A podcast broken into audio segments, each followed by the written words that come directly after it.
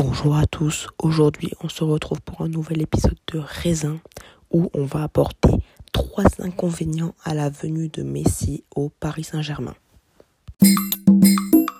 On commence tout de suite avec le premier inconvénient, c'est la Liga. La Liga a perdu les deux meilleurs joueurs du monde en 3-5 ans. Le FC Barcelone a perdu Lionel Messi qui a joué dans ce club depuis 20 ans.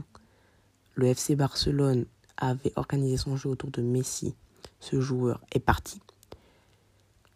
La défense du Real Madrid est tout simplement inexistante cette année. Il n'y a plus Ramos ni Varane, donc les deux principaux défenseurs centraux. Mais cette crise de la Liga peut profiter à certains clubs, comme l'Atlético Madrid ou d'autres petits clubs qui ont fait des bonnes saisons l'année dernière, qui pourraient profiter de, des plus gros clubs en péril.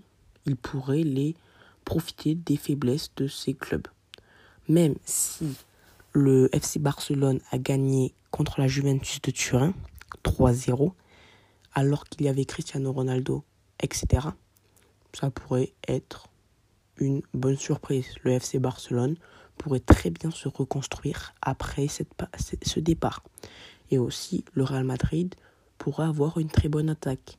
Avec Hazard qui est revenu en forme, avec un Benzema qui est plus chaud que jamais, et avec un Bale, je sais pas, peut-être la surprise, ou un Mbappé qui va peut-être venir au Real Madrid.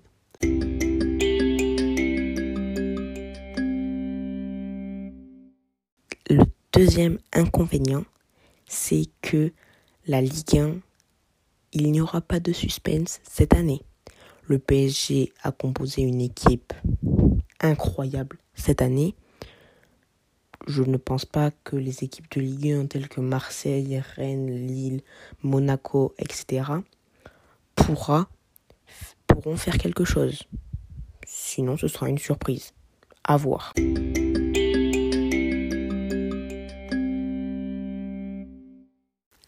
Et enfin, le dernier inconvénient, c'est que Mbappé ne viendra pas au Real Madrid cette année.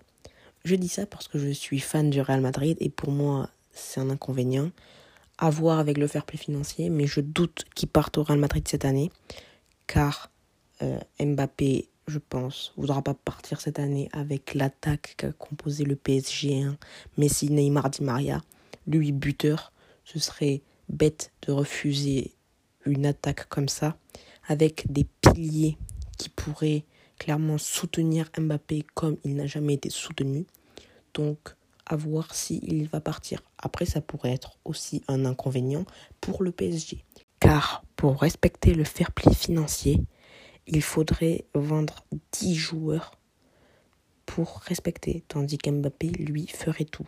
Donc, à voir si ce n'est pas un inconvénient pour le PSG.